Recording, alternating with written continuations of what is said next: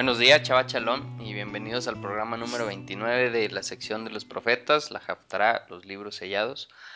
Esta Haftará es correspondiente a la Parashot Aharei Mot, que estudiamos hace un año, Levítico 16, 17 y 18, donde vimos eh, en Levítico 16 Yom Kippur, de qué se trataba, cómo se quitaba el pecado en ese día, también conocido como el día de la expiación, este, qué tipos de sacrificios o, el pecado se quitaba con sacrificios o de otra forma.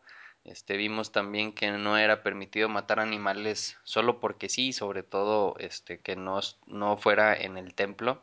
Este, tocamos ahí temas como matar animales por tipo de deporte o algo así, si, es bien visto o no por, por parte de Dios y también temas sobre las inmoralidades sexuales, este, relaciones permitidas, relaciones no permitidas en Levítico 18. Este, ahí pues les recomiendo que, que le den una escuchada a, la, a la, porción de la Torah que, que, grabamos hace un año. Hay un link siempre en la Haftarah y pues también en el menú este, donde están todas las porciones.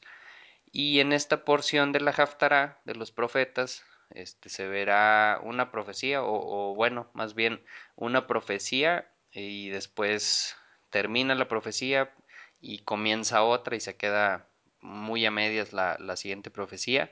Y esta Haftarah pues nos va a hablar sobre sobre todo consecuencias, este castigo de, de Dios a su pueblo en su ciudad, en Jerusalén, por no cumplir la ley, ¿no? Por, por hacer muchas cosas de, de mala manera, este, con, en contra completamente de la ley.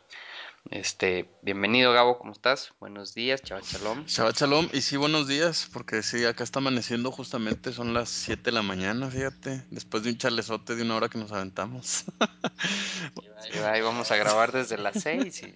Nos pusimos a platicar. Oye, Memo, fíjate que estaba escuchando eso que tú decías ahorita, la explicación de la parasha, y eh, pues me gustaría hacerte una pregunta. Este, fíjate, mmm, como, como, ahorita comentabas que la parasha que grabamos hace un año tenía que ver con, con los sacrificios de, bueno, que se presentaban por causa del pecado. Y, tú comentabas que, que, era la manera como de cubrir estos pecados, ¿no? O, o, taparlos, o borrarlos, o eliminarlos. Eh, la, pregunta sería, y es una pregunta que hace el autor de la carta a los hebreos en, en el Brita Hadashah o Nuevo Testamento, que, que es si los sacrificios podían cubrir el pecado, ¿por qué se seguían cometiendo los pecados? No, no sé si, si, has pensado un poquito algo de eso. Si los sacrificios cubrían el pecado. Ajá, ¿por qué la gente seguía cometiendo pecados? Pues para acercarse más a Dios. Este, o, o, o sí, o sea, vamos, si la Torah eh, decía, ok, con esto se van a eliminar los pecados, ¿no? Pero el pecado no se eliminaba porque el próximo año habías vuelto a pecar y tenías que volver a presentar tu sacrificio, ¿no? Evidentemente estamos hablando de pecados que no son de muerte porque los pecados de muerte, pues esos no podían ser cubiertos con nada, ¿no? Si, si tú eh, cometías adulterio o si tú, eh, eh, ¿cómo se dice?, secuestrabas a alguien, por ejemplo, pues en ese caso no había sacrificio que presentaras, tú, tú, tú, te merecías la muerte. Pero hablando de los otros pecados, no sé, pues tú te echabas ahí tus mentirillas y entonces el próximo año tú ibas y decías, vengo a eliminar mi pecado. Y entonces tú presentabas tu animalito, pero a los dos días ya estabas echando mentiras otra vez. Entonces tú ya sabías que otra vez tenías que volver a presentar el animalito. Entonces, es evidente que, que el, el, la presentación del sacrificio del que habla precisamente la parasha de esta semana, que es Ahareimot, eh, no cubre los pecados. Entonces, ¿cuál es la función del sacrificio? Bueno, realmente ese tipo de pecados no, no hay ningún sacrificio para, para los de ese muerte. tipo de pecado. ¿no? Y, y, no, ni, ni para ese tipo. O sea, digo, lo que aprendimos el año pasado es que los sacrificios eran más bien para limpiar el, el altar. Ándale. Este, por todas las impurezas que, que o sea, si estabas ritual, impuro ritualmente, ibas y presentabas solo un sacrificio, o ibas simplemente al templo, el, el altar, el santuario, el lugar santo se iba, eh, pues llenando de todas esas impurezas y los sacrificios eran para limpiar el altar, no para limpiar a uno, a una persona. Exactamente. Lo que te iba a limpiar a ti es el arrepentimiento. exactamente, ese es el punto, fíjate. Entonces, eh, tan, tan los sacrificios no limpian el pecado, ¿sí? Que estamos viendo que en la Aftara esta semana, pues Dios le está recriminando al pueblo, pues todos los pecados que hace.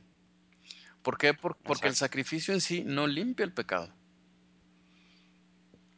Sí, y, y, obviamente, ¿no? O sea, si, si tú piensas que te arrepentiste, pero a los dos días, como dices, ¿no? Ya estás otra vez, no, me arrepiento, por favor, perdóname, este, no, no voy a volver a, hacer chisme y a los dos días ando otra vez en el chisme, pues realmente no te arrepentiste. Exacto, ni el pecado ha sido eliminado de, de, tu vida tampoco. Sí, o sea, fue de dientes para afuera, ¿no? Y que, que sería algo más, se me figuraría mucho eso al voy el domingo a, a la iglesia, me tomo una hostia o algo así, o, voy y... O danzo y canto, ¿no? Y ya siento que ya con eso me quité y pues ya entre semana... Le doy otra mm, vez. Sí, o sea, se parecería más a eso, pero pues en la cultura hebrea pues nada, no, no va por ahí, ¿no? Claro, entonces es muy interesante ese tema, Memo, porque entonces si los sacrificios no limpian el pecado, ¿Cuál era el plan de Dios? Fíjate bien, en época de Ezequiel o en época de Moisés. ¿Cuál sería el plan de Dios para eliminar el pecado? Qué pregunta tan difícil, ¿no? Ahí se los dejamos de tarea y, fíjense que si nos ponen atención les vamos a dar la respuesta al final del programa. Fíjate que esta semana estaba escuchando ahí un, podcast sobre el libro de Enoch, sobre ya ves que el, libro de Enoch el que conocemos como libro de Enoch realmente son cinco o seis libros dependiendo de pues de las diferentes este, pensamientos o divisiones. Y la primera parte del libro de Enoch que se llama algo así como los observadores que habla sobre los nefilim los ángeles caídos este no sé si te acuerdas yo yo sé que tú ya lo has leído que en algún momento los ángeles caídos o nefilim este, le piden a Enoch que vaya con Dios para que interceda por ah, ellos, que actúe como, como un abogado, ¿no? Y, y pues les quite ese castigo que, que iban a, ser merecidos. Y entonces que Dios le dice a Enoch, pues no, o sea, no, al, primero que nada, ellos deberían de estar intercediendo por ti, no, no tú por ellos. O sea, la tarea que fueron a hacer, pues no la están haciendo bien. Y, y pues no se merecen, eh, digamos ahora sí, como que el perdón este, y pues van a tener su castigo, ¿no? Y, comentaban ahí las dos personas que estaban en, en ese podcast, este decía una de ellas, fíjate cómo, cómo es Dios con estos nefilim, con estos, o como, como a veces los traducimos, ¿no? Ángeles caídos, este, es más severo con ellos, este, porque pues con los hombres, si te arrepientes, como se arrepintieron ellos, este, pues te perdona el pecado. Pero la respuesta me, me pareció muy, o sea, me dejó pensando mucho la respuesta de la otra persona porque le dijo, pues a lo mejor sí te perdona el pecado, pero siempre va a haber consecuencias. O sea, con David, con todas las, lo que vemos en la Biblia, son personas, hay, muchas personas que se arrepienten de corazón, que sí son, este, tal vez perdonados, pero siempre sus actos llevan consecuencias, ¿no? O sea, no, no es, ya te perdoné, ya se borra todo y no va a pasar nada.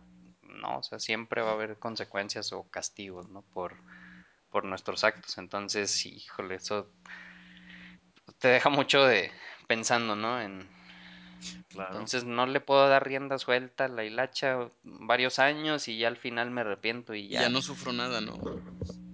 Pues quién sabe, ¿no? No creo. No creo. Sí, muy, interesante el, el, tema que tocas, que tiene que ver incluso con, con esta aftara porque eh, eran más responsables en este caso los ángeles.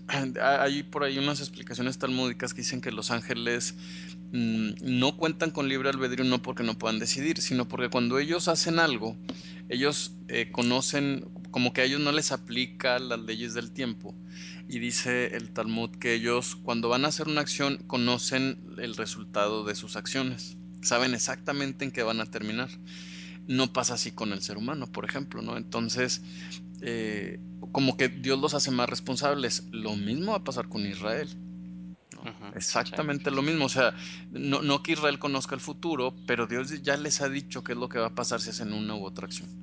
Y entonces, en, base a eso van a ser juzgados, ¿no? O, vamos a ser juzgados, Dios mediante y Dios quiera nos permita ser considerados parte de ese pueblo bendito.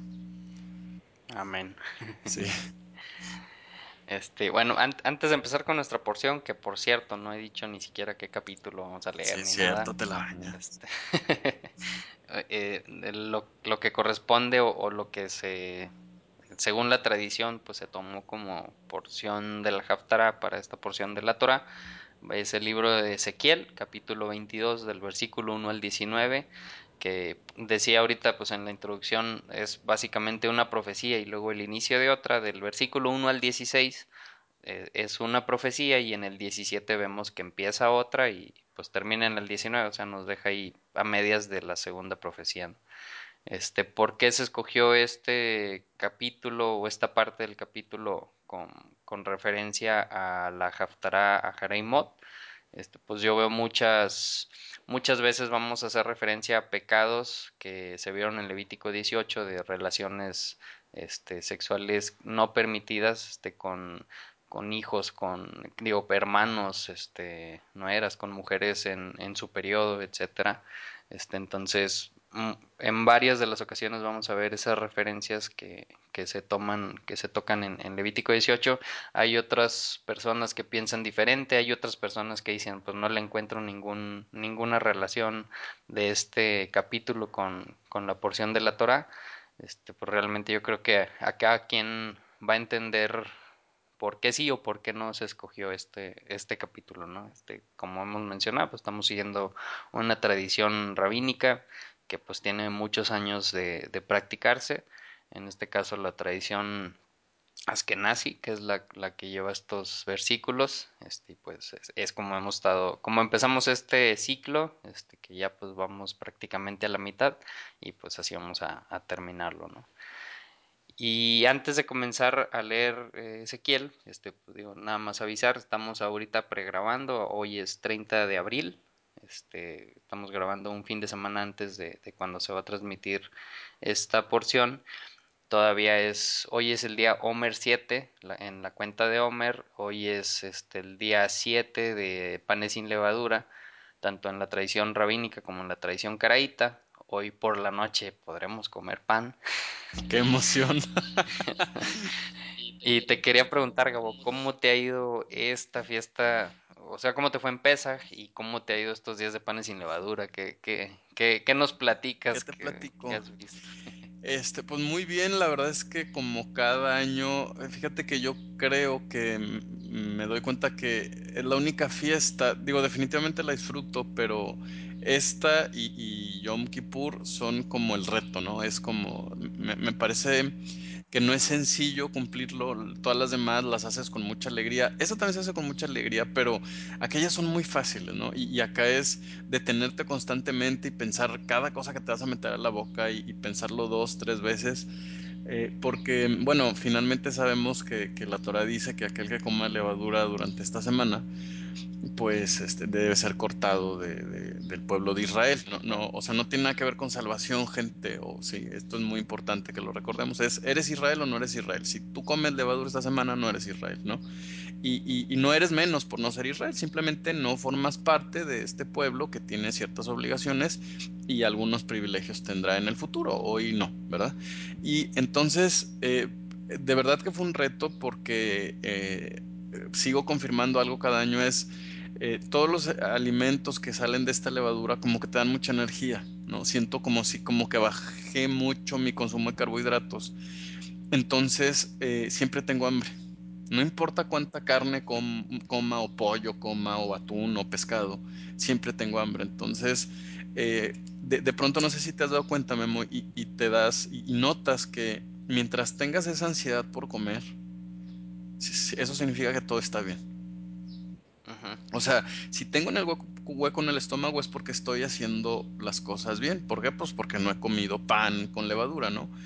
Yo creo que eso es, e, ese debería ser el común denominador en, nuestras emociones respecto al pecado. Mientras te haga falta el pecado, significa que estás haciendo las cosas bien.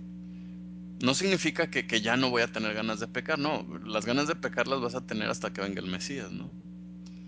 Pero si tienes las ganas y, has estado soportando y tolerando, ah, entonces es que estás haciendo las cosas bien. Yo creo que es el mensaje que me deja Pesaj y sí te duele la cabeza por no comer, sí te sientes más débil y, a lo mejor eh, la falta de pecado en tu vida te, va a debilitar emocionalmente porque a veces el ser humano tiene maneras de, de desahogar pues sus frustraciones, la carga familiar que traes, ¿no? Este, los conflictos que había en tu casa cuando eras chico, pues a veces te desahogas de ellos pecando de una u otra manera y, entonces de pronto Dios te dice, pues ya no te desahogues, ¿no?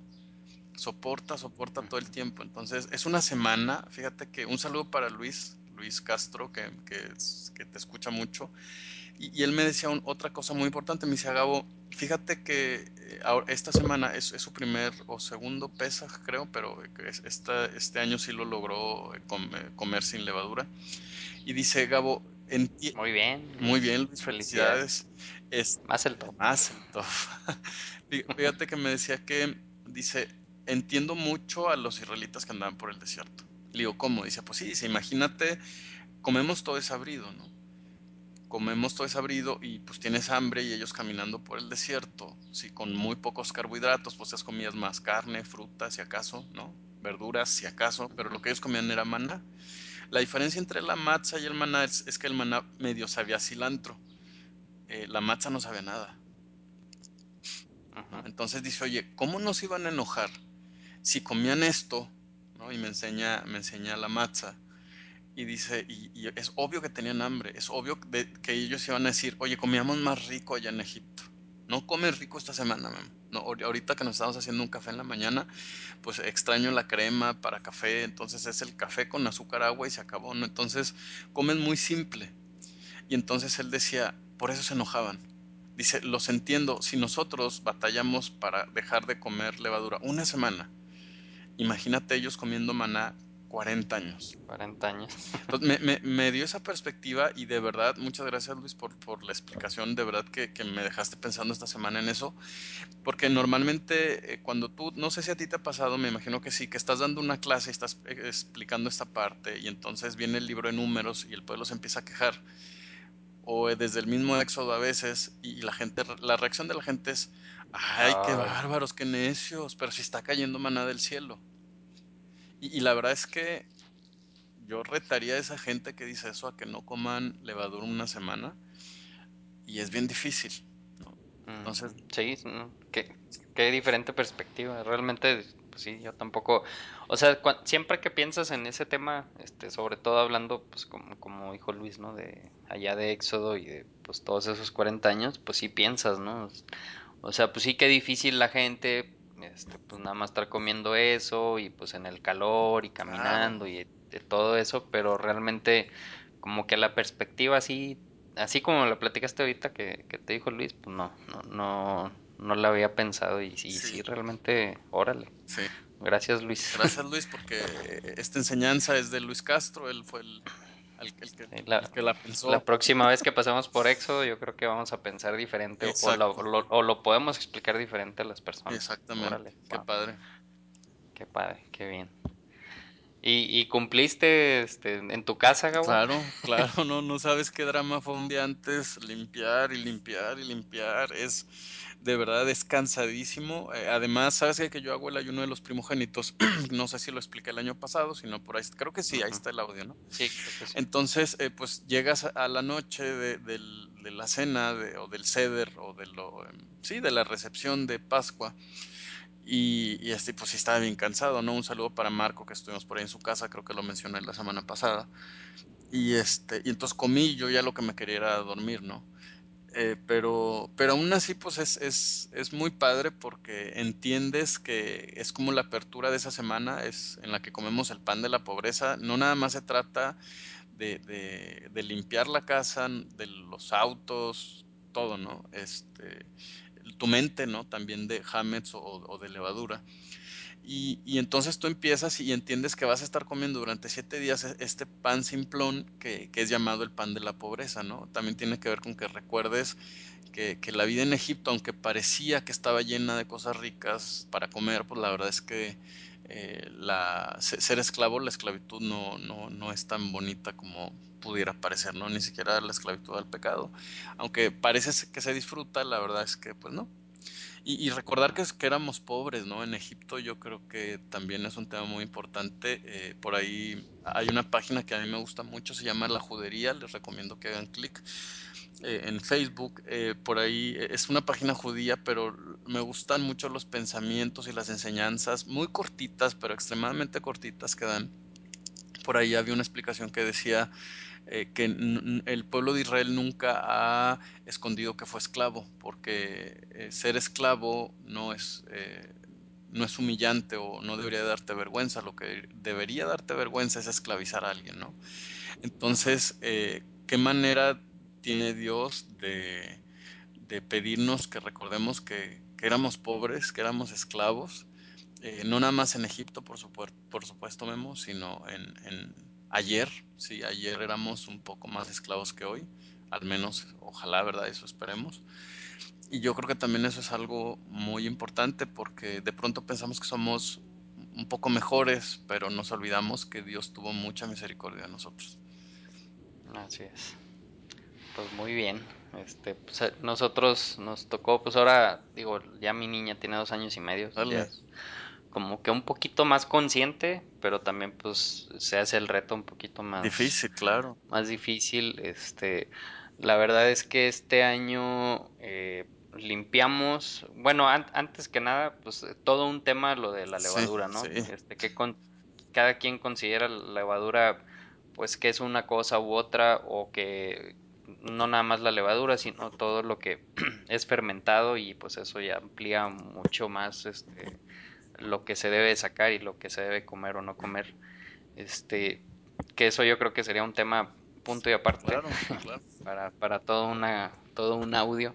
Este, pero nosotros limpiamos la casa, todo como media hora antes de que cayera el sol, llegó mi cuñada, este, venían de una boda con, con, el pedazo del pastel de la boda, este, y, y estaba mi, mi sobrinita comiéndose el pastel y mi niña así nomás me volteaba a ver como, papá, ¿puedo? Y todavía no había caído el sol, pero pues ya, ya habíamos hecho, este, habíamos hecho ya la cena, la hicimos temprano, pues nada más con, nada más ahora sí, esta vez fue mi esposa, mis niños y mi sobrina que, que se había quedado con nosotros unas horas porque mi cuñada se había ido a la boda.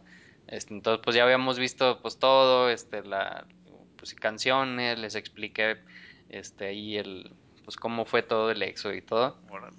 Y sí me volteó, o sea, me impresionó mucho porque me volteó a ver así con... Con cara de... ¿Puedo? ¿Puedo? Y, y nada más yo le dije, no, mi amor, ya, acuérdate que vamos a comer sin levadura esta semana. Y ya no me volvió a decir cuando mi niña es, pues, sí, sí, sí, o sea, te, te dice y te dice y te dice y te dice. Y esta vez, ajá. y esta vez nada más fue una vez con la mirada. Y, y me impresionó bastante. Y a lo largo de la semana, este, digo, nos dimos cuenta que la mitad del pastel la, la, metieron en el bote de basura abajo de la bolsa. Este, ahí nos dimos cuenta como al segundo día y chin. y luego como al cuarto día nos dimos cuenta que también se nos pasó por completo. Este, mi esposa dice que se sintió muy mal cuando lo encontró. Este, pero pues digo, se nos pasó a, los dos. O teníamos un pan en el congelador. Ay, Dios mío, bueno. Bueno, pero estaba congelada, entonces. Pues sí, bueno, sí. Este, y ayer, Gabo, el, ayer que fue viernes, pues el día 6 de, Panes sin Levadura, este, fuimos a, a una casa hogar, este, cumpleaños, apadrinamos a una niñita de, de la casa hogar, este, cumplía años ella y aparte pues fue, le hicieron la fiesta, pues el festejo del Día de los Niños, ¿no? pues una casa hogar, pues hay bastantes niños, y nos tocó llevar pizzas. Bueno. y pues había pasteles. Entonces también mi niña nomás, híjole, pobrecita, pero me impresiona que, que se aguantó, Gabo. O sea, eso es lo que más me impresiona. O sea, ¿Cuántos como que años tiene tu niña, Memo? Porque para, dos y medio. O sea, de, de pronto decimos, no es que los niños no entienden, no, sí entienden.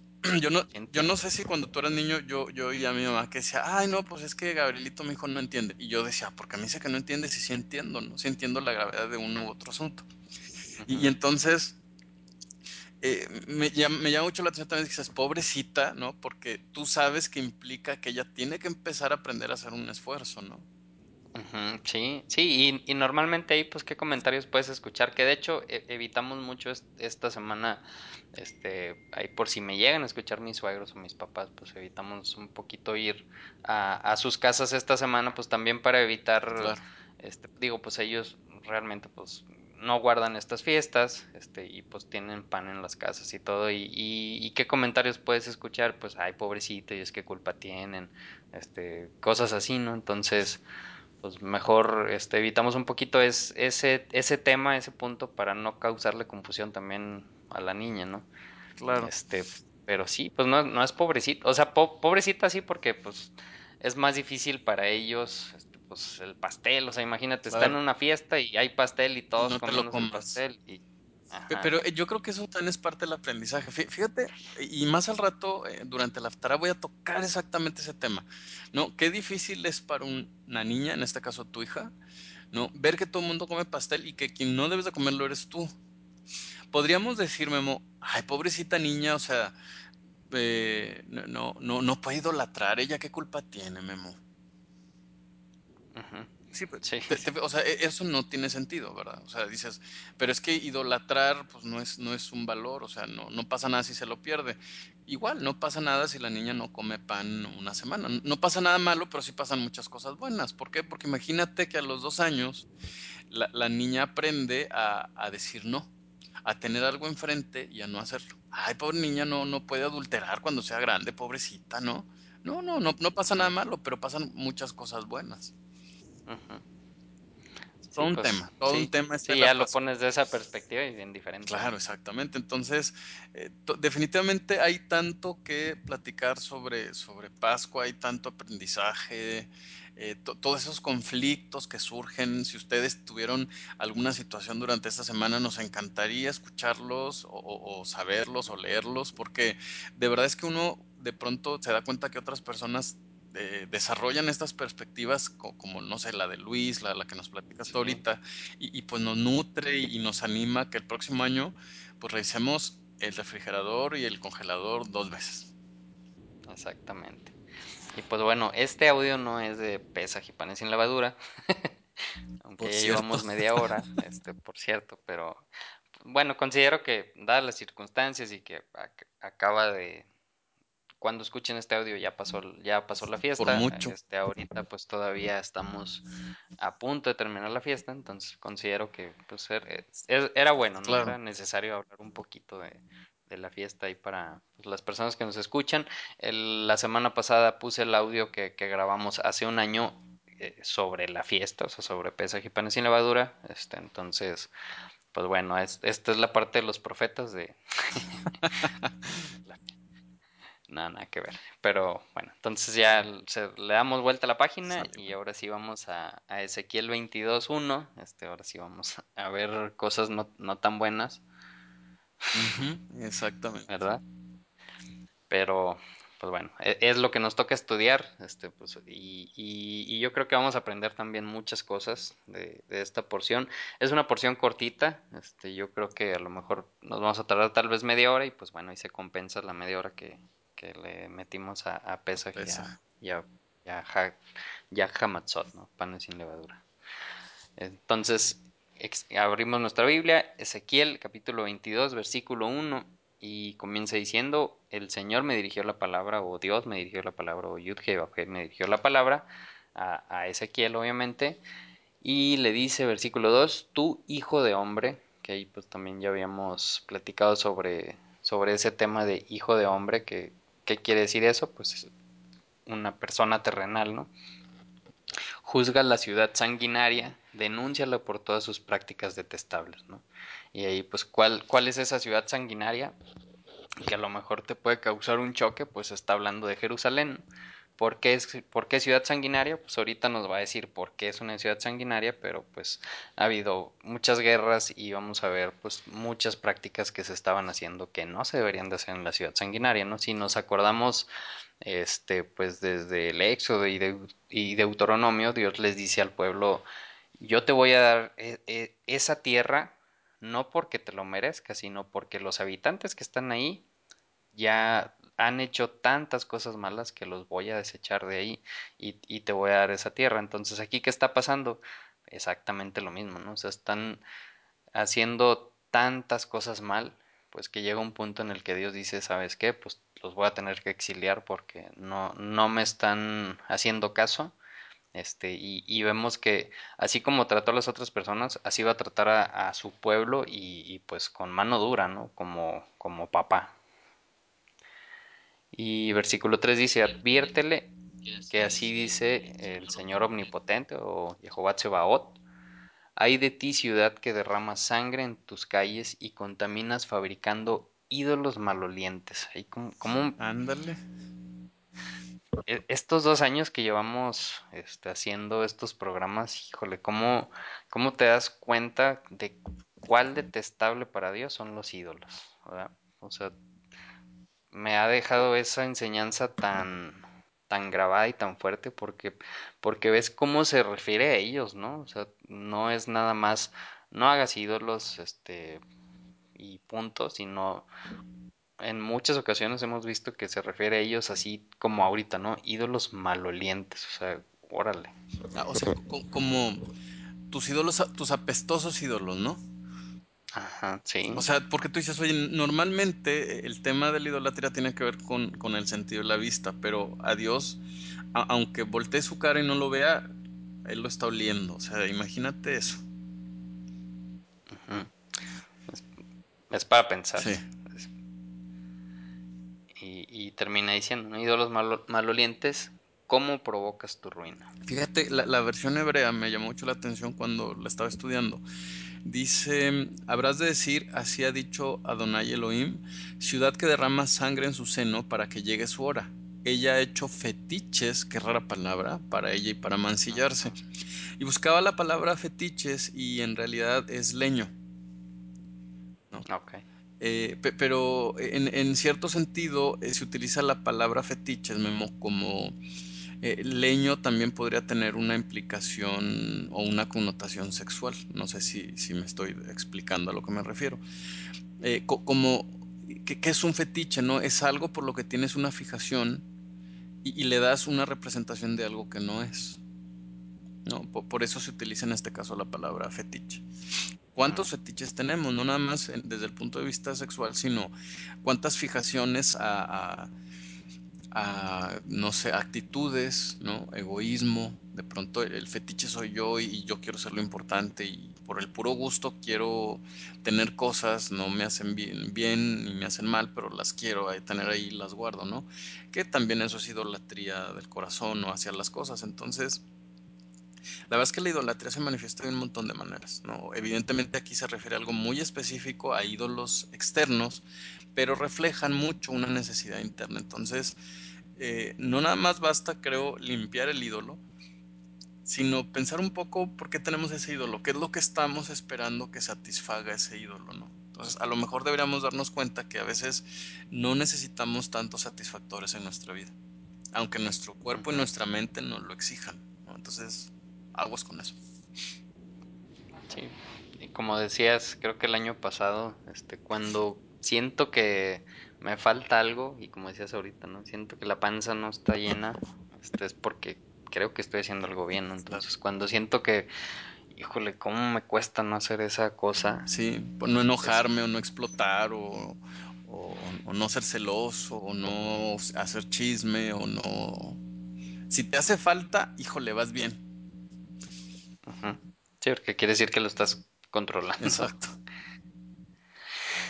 Versículo 4 dice, te has hecho culpable por la sangre que has derramado, te has contaminado con los ídolos malolientes que has fabricado, o me imagino que ahí también vuelve a decir fetiches en, en, tu versión.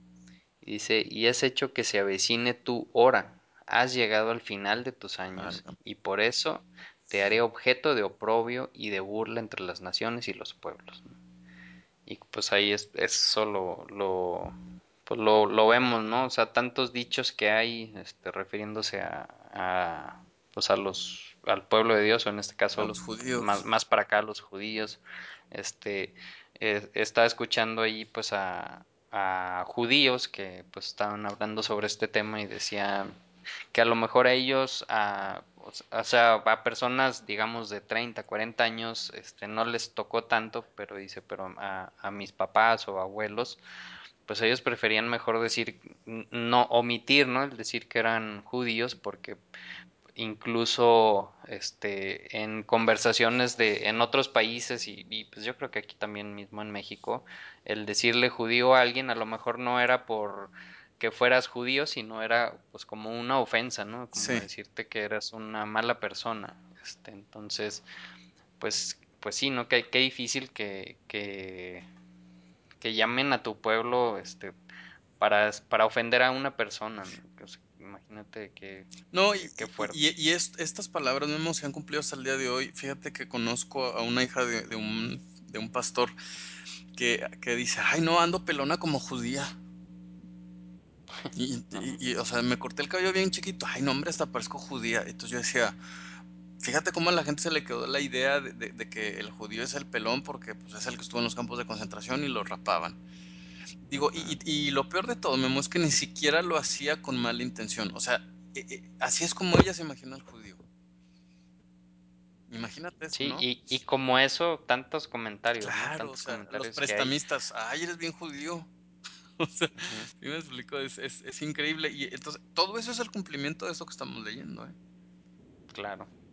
Y acá a lo mejor lo vemos menos, me imagino que claro, de aquel lado países, del charco debe ser mucho más sí, fuerte sí, cómo no. este, este, tema. Exacto. Entonces, pues lo cumplió, sí lo cumplió. Lo está cumpliendo hoy. Está cumpliendo todavía. Versículo 5, ciudad caótica y de mala fama, gente de cerca y de lejos se burlará de ti. Exactamente. Pues ahí, digo, lo que estamos diciendo ahorita, ¿no? Incluso hasta acá, hasta en México sucede. Imagínate o sea, en Europa, gente de por lejos ejemplo. y de cerca, pues, uf. Versículo 6, mira, ahí tienes a los gobernadores de Israel que en tus calles abusan del poder solo por derramar sangre. Yo, yo, yo, yo, creo, so, sobre todo los países que nos escuchan de Latinoamérica, un saludo para Venezuela, tan difícil que la están pasando, hombre. Este, sí. Esto lo estamos viendo todos los días. Lo podemos entender re bien. No, no necesitan salir los políticos a matar gente porque con sus decisiones se están acabando los pueblos. Bueno, era la misma situación que tenía Israel, ¿no? Exacto. Sí, o sea, no, no es eso, ¿no? O sea, no es lo, tal, o, o, tal vez sí, tal sí vez salían sí. y mataban, sí, sí, pero pues también con, con, sus decisiones, con sus aumentos o, o disminuciones de, de, sueldos o de impuestos, etcétera, pues sí, o sea, hacen que gente, o, o como me tocó ver eh, la semana pasada a, aquí en Saltillo, pasamos ahí por la Plaza de Armas, Ah, y sí. pues había un plantón que decía este exigiendo al, a los gobernantes de la ciudad no no vamos a no nos merecemos morir esperando medicinas este, hablando del seguro social que pues aquí en México hay un seguro social al que todos los trabajadores nos quitan impuestos para, para que funcione el seguro social y, y pues en teoría les tienen que dar eh, servicio y medicinas a a ciertas personas, ¿no? O sea, a lo mejor no a todas las personas, pero sí a ciertas personas. Y pues sí sucede, ¿no? Eso de que hay personas que literalmente se mueren esperando una cirugía o, o, o, las medicinas que nunca llegan y, y, se mueren. Entonces, pues sí, o sea, mucho sentido y entendemos perfectamente de, de qué está hablando aquí Ezequiel, ¿no? Y luego comienza pues una pequeña, grande lista de, de, cosas que estaban haciendo y de cosas por qué iba a pasar esto de, eh, exiliar otra vez al, al, pueblo. Y comienza diciendo en el versículo 7, o sea, primero le, pues ahí fue hacia los gobernadores, ¿no? Hacia los gobernantes. Y luego se va contra los habitantes. Este que también ya habíamos visto algo así este, en la Torah, que primero se va con, con los, con los jueces, después con los gobernantes y después ya es con la gente, ¿no? O sea, como que es algo que normalmente hace Dios. Este, primero, a ver, los que te están dirigiendo para allá, con ellos voy a tratar de una forma, pero tú también, por hacerles caso, voy a, voy a tratar contigo de otra forma. Entonces aquí comienza diciendo el versículo 7, dice, tus habitantes tratan con desprecio a su padre y a su madre. Y ahí pues vemos este, dónde habíamos visto de eso, en Éxodo 21, 17, Levítico 29, Deuteronomio 27, 16, donde habla sobre que no hay que tratarlos con desprecio, sino hay que tratarlos bien, hay que siempre estar viendo por ellos, este, y que hay que respetarlos, no hay que alzarles la mano, no hay ni que alzarles la voz. Este, y pues aquí vemos que están haciendo completamente lo, lo opuesto. oprimen al extranjero. Ahí pues también en Éxodo 22, 21, Deuteronomio 27, 19 y, y muchos otros versículos hablan sobre que hay que ayudar al extranjero, no oprimirlo, sino este, pues siempre ayudarlos. ¿Por qué? Y siempre daba la razón, ¿no? ¿Por qué ayudar al extranjero? Pues porque tú, Israel, fuiste este, extranjero en la tierra de Egipto, ¿no? Acuérdate cómo fue, entonces hay que ayudar al extranjero. Eh, otro punto que dice de, de, la lista, dice explotan al huérfano y a la viuda. Este, ahí pues vemos en Deuteronomio 10, 18 y también en muchos otros versículos sobre que hay que ayudar al, al huérfano, a la viuda y al necesitado. E, ese, ese versículos tan, tan famosos, ¿no? De ayuda al huérfano, a la viuda y al necesitado. Y aquí vemos que estaban haciendo otra vez lo contrario. En el versículo 8 dice, menosprecia mis objetos sagrados. Ahí en Levítico 19.30 veíamos que, y, y, profanan mis sábados. En Levítico 19.30 veíamos que, que hay que este, cuidar los objetos sagrados y, y sobre el sábado pues ni, no se hable, ¿no? O sea, tantas veces que hemos visto sobre el sábado que hay que guardarlo, este, que hay que hacerlo un día diferente, un día especial, este, para estar en comunión con Dios primero y después con tu familia. Este, entonces, vemos ahí en, en la lista, pues, varias cosas que estaban haciendo mal. Eh, versículo 9. En ti habita gente que con sus calumnias incita a derramar sangre, gente que come en los santuarios de los montes y que hace cosas detestables. Híjole. O sea que, tendrá, tendrá, algo de malo comer en, en un monte, en un santuario. Sí, o sea, está hablando del monte, claro. o sea, no, no, no, es el templo, sino pues, lugares altos, ¿no? Lugares de, de donde se se honoraba a Baal o, a otros dioses. Ahora, una cosa bien importante, Memo, es, hay que recordar que Ezequiel se va en el primer grupo de exiliados a Babilonia. Eh, desde ese punto de vista, Ezequiel le está hablando a, a, a, Jerusalén que está lejos, ¿no? Les está diciendo en otras palabras, eh, por cuanto ustedes están haciendo todo esto, ustedes también van a ser exiliados. Pero eh, la, ese es, un, ese es un, un, primer punto. El segundo sería, ¿de, ¿de, dónde aprendió Jerusalén a hacer estas cosas? ¿no? Sobre todo ahorita que tocaste el tema de, de que, que, tiene de malo comer en los lugares altos, pues tenía que ver con los cultos a Baal. ¿De quién había aprendido Jerusalén a hacer esto? De los de las personas que quedaron de los pueblos de los que pueblos ahí. de los pueblos que habitaban ahí o alrededor te acuerdas que allá en, en, después de Josué el pueblo hizo convenio con los cananeos ¿por qué Ezequiel uh -huh. no le habla a los cananeos? No, pues porque la, la orden fue hacia Israel de, de, Dios no de primero este no hagas convenios con, con los pueblos cercanos este saca a todos los habitantes a todos de, esa tierra para que no pase esto y pues no hizo caso, ¿no? no hizo caso el pueblo, hizo convenios, no sacó a todos y pues aquí están las consecuencias, ¿no? Lo que ya Dios sabía de antemano que iba a suceder. Claro, entonces fíjate qué interesante que, que, que Dios a través de Ezequiel le avisa al pueblo, eh, porque el pueblo de Israel es el responsable, pero no le avisa a los cananeos. Pero exilia nada más a los israelitas o también a los cananeos. Pues a todos. A todos, exactamente. Es lo que tú decías al principio. Dios, pues sí, yo te aseguro que, que, gente como Ezequiel, uno dice, bueno, ¿y por qué él fue exiliado? Pues seguramente él no hacía todo esto. Pues pa para dar una enseñanza, ¿no? Es decir, todo el pueblo va a sufrir las consecuencias. Dios ama a Israel y lo va a decir más adelante, pero tiene que pagar por las consecuencias de lo que está haciendo porque, porque es más responsable, ¿no? Nada más por eso. Entonces, si nosotros sabemos más, pues somos nosotros, ¿no? Si, si tú le estás poniendo atención a este mensaje, pues entonces el mensaje es para ti. Uh -huh. Sí, no, no, no para, no, no para, no para que Ajá, exacto. vecinos, sino para, para ti, exacto. para tu casa. Para tu casa, a, aunque a lo mejor en un futuro no muy lejano, Dios haga que todos paguen por, por cosas que sabemos que pues están mal, aunque no conozcamos la Torah, ¿no? O sea, tratar mal a la viuda, al huérfano, al necesitado, no necesitas que alguien te diga que, que, está mal para, pues, para saber que está mal, ¿no? Claro. Ahí, ahí entra la conciencia. Ahí entra la conciencia, exacto.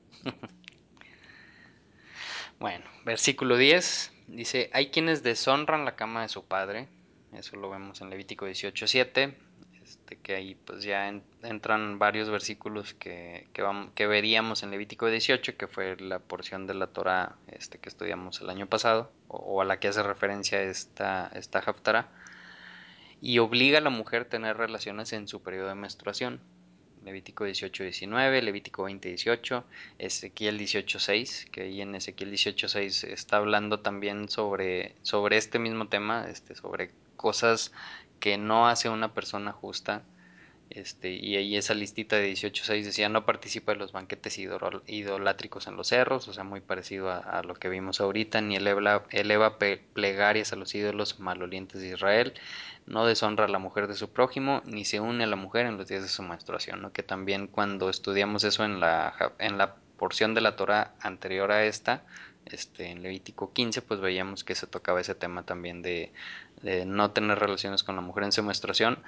Este, obviamente, este, fíjate que, que, entre esta eh, o que entre este pecado dentro de esta categoría, o sea, es seguramente, o, o más bien, hablando de la mujer, obviamente como la esposa, ¿no? O sea, con tu esposa que te diga no puedes tener relaciones con ella en estos días, este, y que entre dentro de toda esta categoría, o sea, ve todo lo que está diciendo, ¿no? Y que entre en esta categoría, pues claro, decir que, es importante.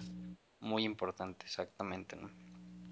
Este, sigue diciendo, versículo 11, algunos cometen adulterios con la mujer de su prójimo, eso lo vemos en Levítico 18:20, otros tienen relaciones vergonzosas con sus nueras, Levítico 18:15, y hasta hay quienes violan a su hermana, Levítico 20:17, este, a la hija de su propio padre, ¿no? O sea, hermana carnal, digamos, este, o de, de la misma sangre también hay entre los tuyos quienes aceptan soborno para derramar sangre, Deuteronomio 27-25, Éxodo 23-7, Deuteronomio 16-19. Digo, estoy mencionando todos estos versículos para que pues ya, ya cada quien si quiere pues se vaya y, y, los lea y se acuerde otra vez de, de qué está hablando aquí Ezequiel o por qué son cosas tan malas, pues porque todo está en la ley, o sea, todo está en la ley y aquí se está quebrantando la ley, ¿no? Las instrucciones. Tus prácticas, tú practicas la usura y cobras altísimos intereses, Éxodo 22, 25, Levítico 25, 35, extorsionas a tu prójimo y te olvidas de mí, Deuteronomio 32, 18. Todo eso, toda esa lista que vimos de cosas malas o, o contrarias que estaba haciendo Israel ah, en contra de la Torah, dice, lo afirma Yud ¿ok? Lo afirma Dios. Entonces, pues no era una cosa que estuvieran haciendo, ni eran poquitas cosas, sino eran muchas e-, cosas. Era todo un sistema de pensamiento, ¿no? O sea, imagínate los pensamientos que hay detrás de cada una de estas acciones. Sí, y porque todo eso va a llevar a otras. Sí, por supuesto, ¿no? Y, a un montón de resultados en una sociedad, pues yo, yo creo que los estamos viviendo hoy en, en la mayoría de nuestros países, ¿no? Claro. Te cuidas de todo el mundo, todo el mundo, le, explicaba en una clase esta semana, le digo, es que de, pronto hay gente que pues procura hacer el bien, ¿no? Pero el general o lo común es, y no sé si tú lo, has vivido, Memo, eh, es eh, la gente llega incluso a una empresa, no nada más al gobierno, porque de repente le echamos mucho al gobierno, pero hay gente que llega a una empresa y dice, ¿y aquí cómo puedo sacar lana, no?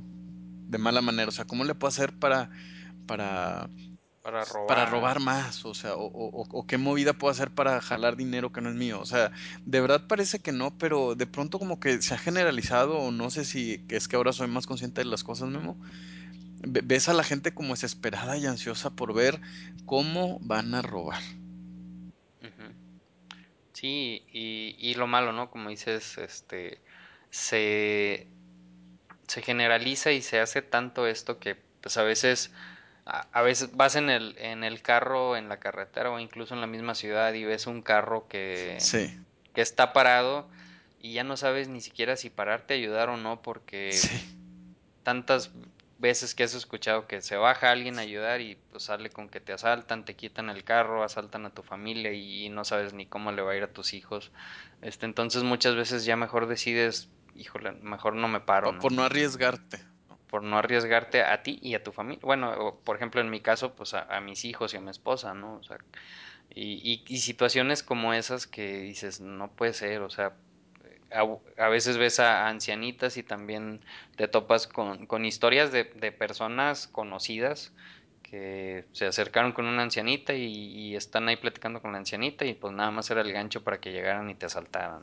Y, cosas así que dices, no puede ser, o sea, no puede ser como, como vivimos en, en, este tipo de sociedad en la que ya ni, ni quiero hacer el, quiero ayudar a la gente, pero... Pero no, no sabes si, si, si no te va, te va a perjudicar tratar de ayudar, ¿no?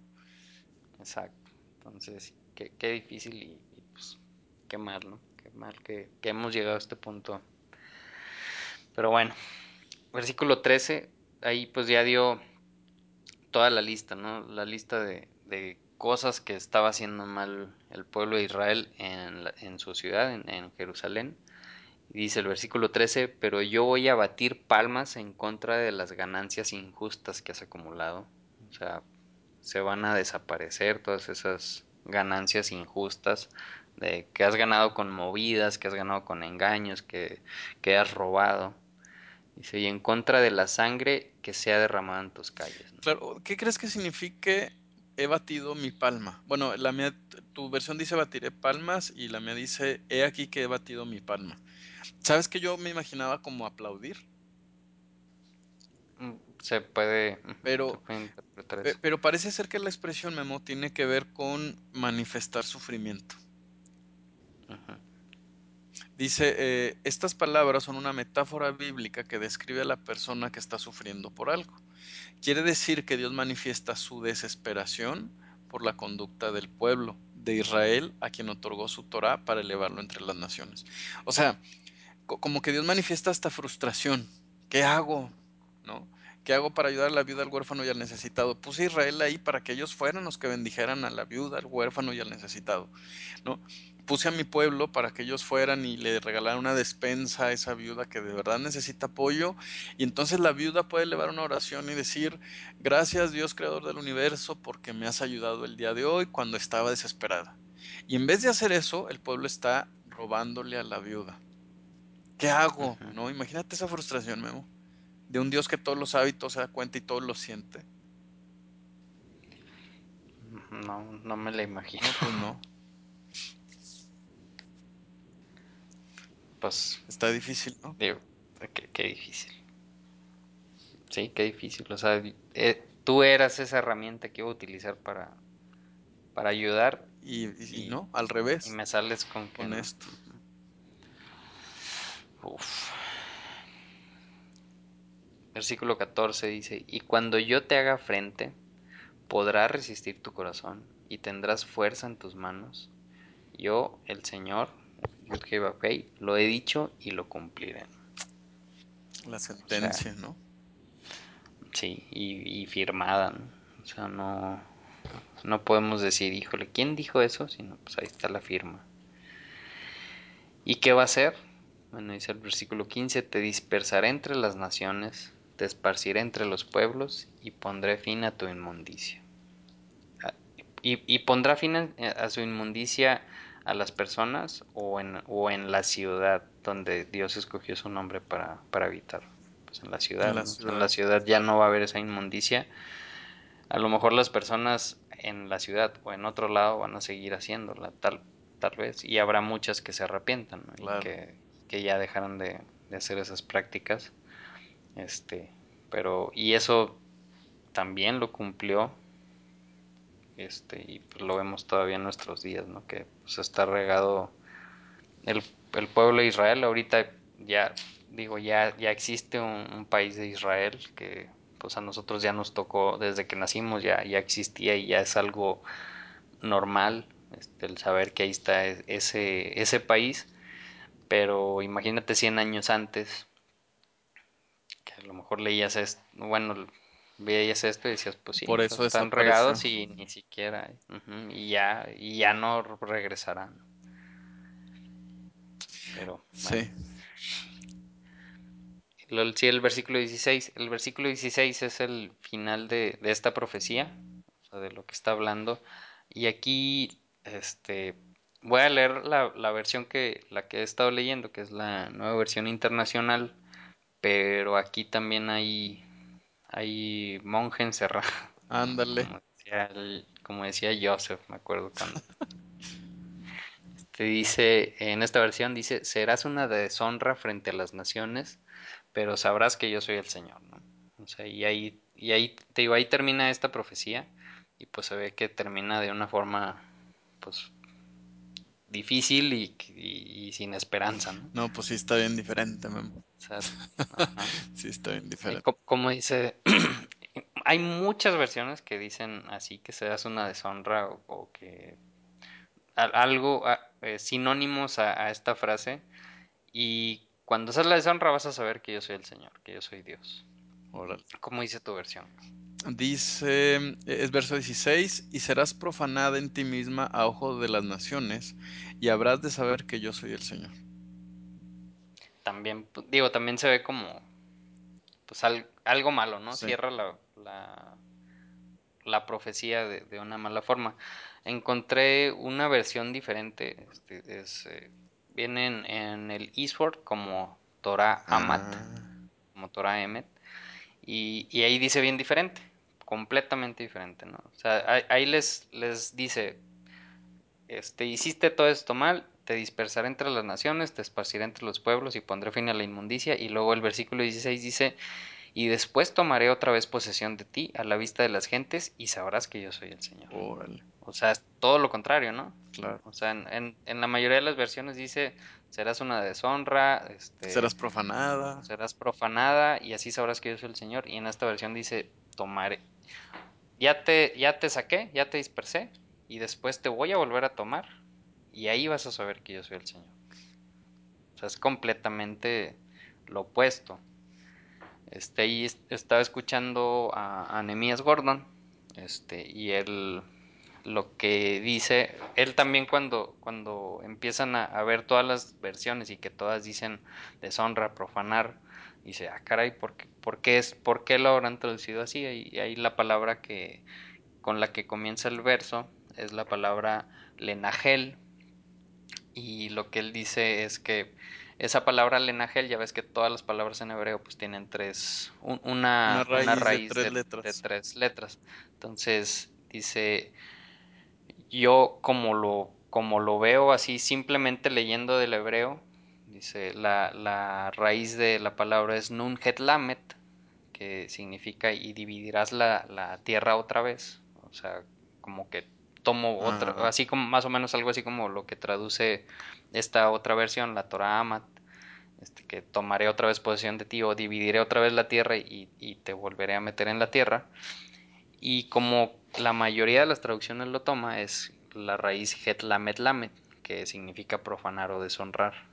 Este, esta palabra lenagel se utiliza e, e, es lo que pasa luego a veces con el Strongs, ¿no? Que a veces dices, a ver, deja ver cuál es el, el Strongs y el Strongs pues, normalmente pone la raíz de la palabra hebrea, no, no la, no la palabra. Y sabemos que la, ajá, o sea, la palabra con la siguiente conjugaciones y, y, y, toda la gramática hebrea que no es nada sencilla, este, o sea, sí son muchas reglas que hay que conocer.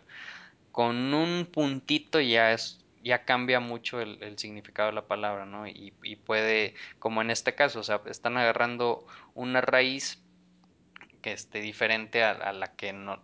Si, si, si, aplicas la gramática en el hebreo, que pues yo tampoco soy el, gran experto en, la gramática del hebreo, pero si aplicas la gramática, esa raíz pues no aplica, este, no, no, no tendría por qué ser. Este, y si te vas al Blue Letter Bible, por ejemplo, y te vas al Strongs, pues ibas a decir, no, pues si ahí dice que en el Strongs pues es profanar o deshonrar.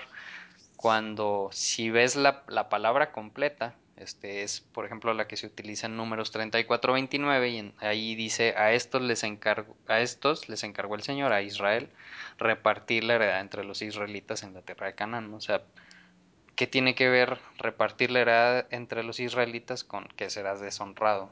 O sea, pues nada, que Entonces. Sí, ah, para la gente que nos está escuchando, eh, que, que, de pronto esto puede parecer un poco complicado, sobre todo para los que nos escuchan por primera vez. Em, lo, que Memo está diciendo es lo siguiente. Me, gustaría nada más como, como que quede esto súper claro, Memo.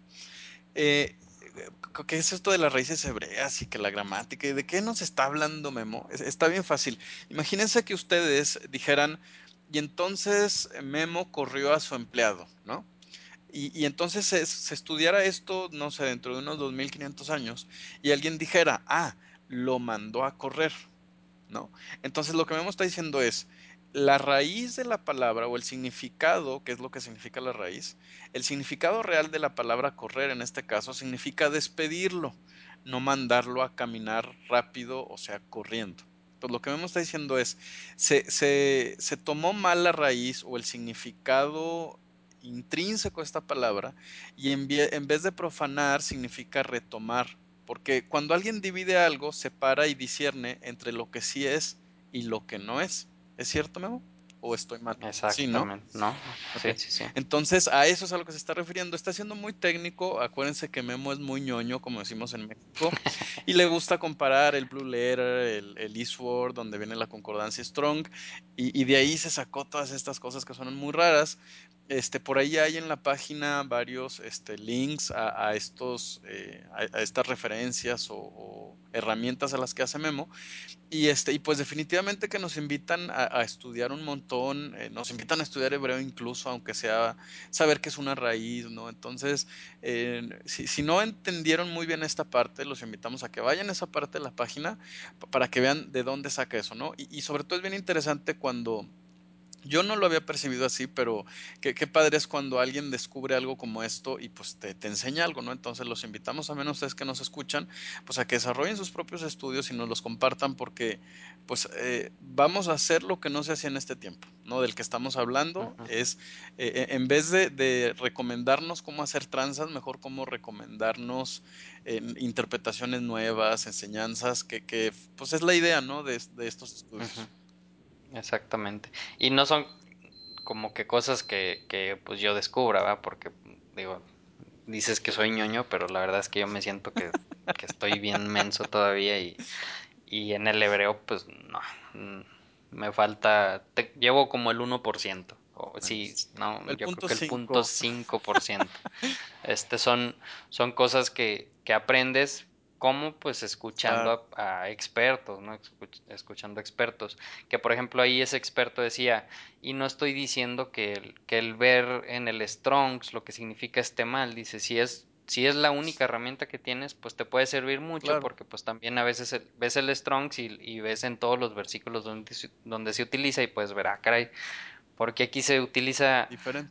Este, diciendo correr de de, caminar rápido y por qué en este otro versículo se utiliza como correr de, despedir, y, ahí te puede brincar, ¿no? Este, pero, pero pues en el Strongs ves una descripción o un qué significa esa palabra y pues si te, te das una idea y dices, no, pues sí es lo que dice ahí, ¿no? Este, si, si es lo único que tienes, utilízalo. Este, dice, pero, por ejemplo, él en su caso dice, pero pues yo llevo toda mi vida estudiando hebreo, estudiando hebreo antiguo, este, pues es su lengua natal, este, pues obviamente que tiene muchas más herramientas para decir, oye, pero espérate, ¿por qué lo tradujeron así? Este, no tiene ningún sentido, ¿no? Y te digo, sí, sí son muchas reglas este, gramaticales en el hebreo que muchas este, todavía ni las entiendo, este, pero sí, o sea, una palabra en hebreo son, pueden ser la mezcla de varias palabras, ¿no? O sea, por ejemplo, en México a lo mejor decimos, tenemos un artículo, o sea, un el, la, los, este, y luego un sustantivo y un verbo y, todo eso, y, y, y un adjetivo calificativo, es bonito, y en el hebreo todo eso puede estar en una sola palabra. Exacto. Este, entonces sí, sí es, es, es muy, muy padre eh, ir entendiéndolo poco a poco para que cuando te topas con este tipo de, explicaciones. Entiendas el argumento. Ah, sí. Entiendo el argumento. Si no, sí, pues te quedas de. No, pues quién sabe qué dijo, que las raíces y las semillas y salió el árbol. Claro, y, y, además eh, veo que has estado subiendo. Eh, eh, bueno, no sé si eres tú o es Elizabeth, que está subiendo estudios sobre las letras. Entonces, es una manera de empezar. Ah, Elizabeth. Muchas gracias, Elizabeth. Como siempre, a pesar de todo lo que estás pasando en tu país, en Venezuela, siempre cuidas mucho eso. Muchas gracias, de verdad. ya no te voy a agradecer, mejor que Hashem te agradezca cuando estemos en el mundo venidero. ¿Quién sabe quién claro.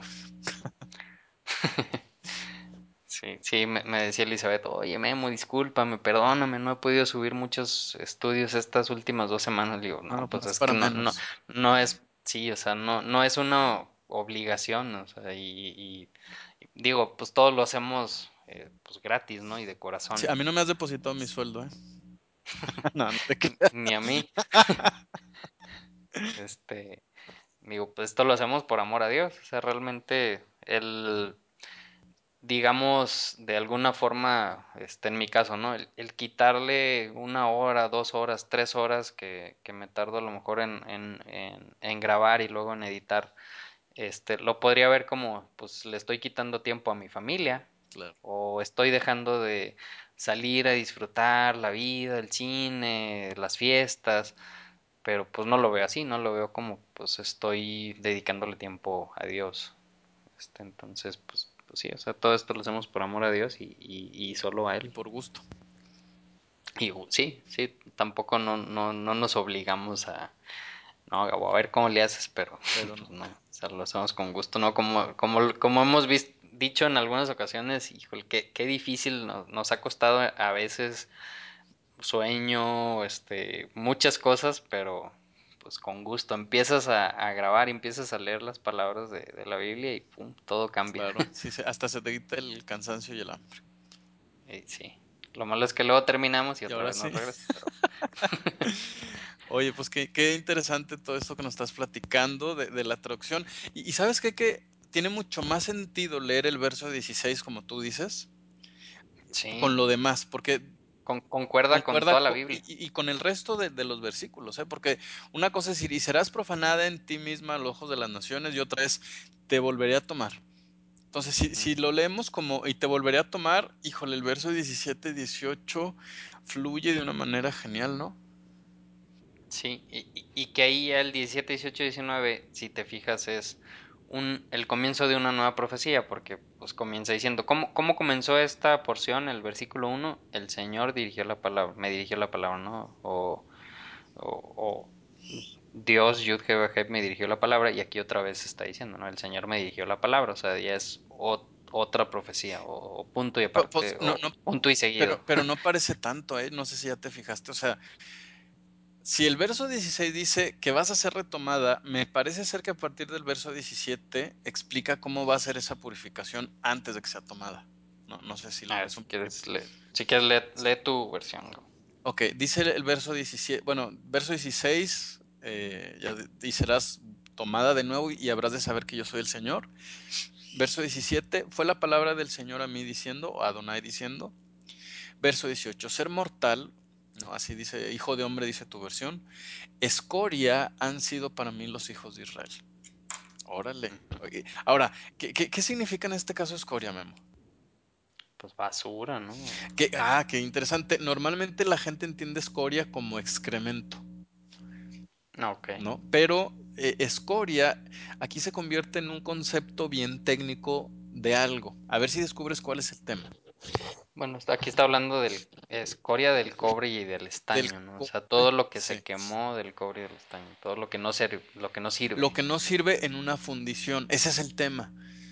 Todos ellos, cobre, estaño, hierro y plomo, en medio del crisol, escoria de plata han sido para mí. Lo que Dios dice es, yo esperaba tener un anillo de plata en mi mano, pero la plata se ve fea, trae revuelto cobre, estaño, hierro y plomo, cosas que, que no lucen. Ah, ¿verdad? Dice verso 19, por lo tanto, así ha dicho el Señor, Adonai el Señor o Adonai Elohim, ya que sois todos vosotros escoria, por lo tanto, aquí los voy a reunir a ustedes en medio de Jerusalén. Y si tú ves el, resto del capítulo, Memo, lo que está diciendo es que va a purificar al pueblo de estos elementos que no sirven para un artículo de plata. ¿Y cómo se hace eso? A través del fuego. Por medio de fuego. ¿Y, qué es, y a qué hace referencia el fuego? Pues en este caso al exilio, ¿no? Ya ves que un poco antes dijo, los, los exiliaré, los mandaré a las naciones y cuando estén allá, allá van a ser purificados. Allá se van a dar cuenta que, que no es bonito que alguien haga eso que ustedes hacen. Esa es la manera de purificar. Después los y después los traeré de regreso, no antes. Entonces hay que purificarnos primero. Y entonces, Memo, a lo mejor es lo que estamos haciendo de comentar, oye, estas cosas en nuestra sociedad, pues nuestros gobernantes, es lo que Dios quiere escuchar para decir, bueno, a ver, déjame, les doy oportunidad. ya, ya, se dieron cuenta qué malo es. Cuando regresen, no van a volver a hacer lo mismo. Así es, pues, ojalá. Ojalá, que, ojalá que diga, bueno, mira, estos no son Israel, pero pues algo aprendieron, a ver, tráetelos a ver en qué nos ayudan.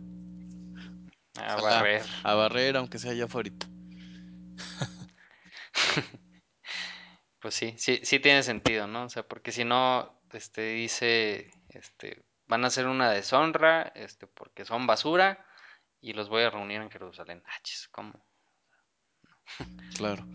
Como que sí, ¿no? Tiene mucho más sentido y los voy a volver a tomar en posesión porque son, son basura, los voy a purificar y los voy a reunir en medio de Jerusalén.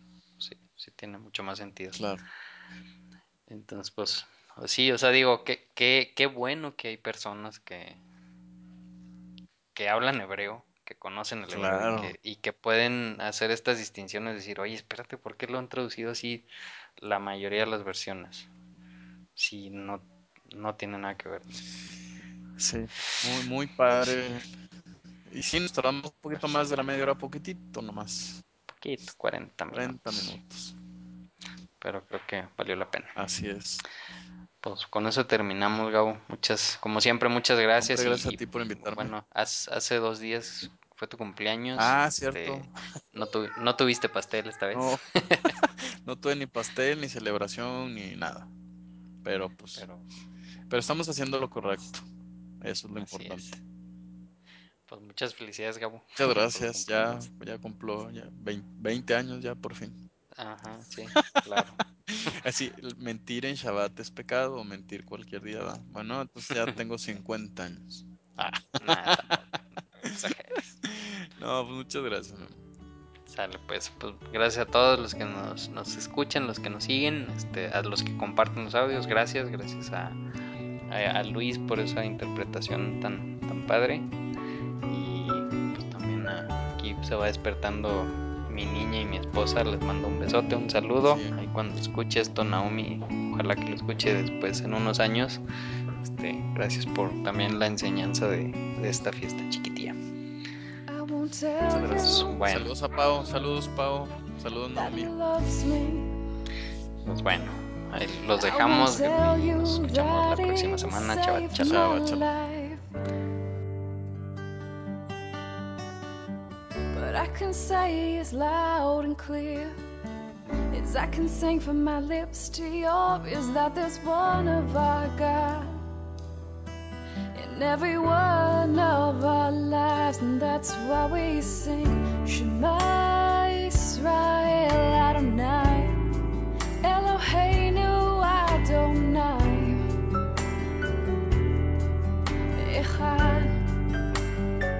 Oh, and that's why we Shema Israel Adonai. Oh, hey, no, I don't know.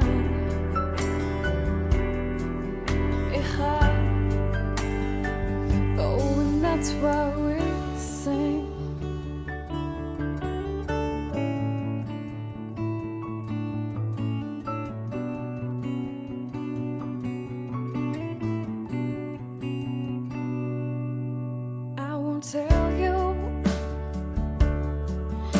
Controls my life. I won't tell you that to have his love would be my everlasting plight. But I can say it's loud and clear. As I can sing from my lips to yours, that there's one of our God. Our near time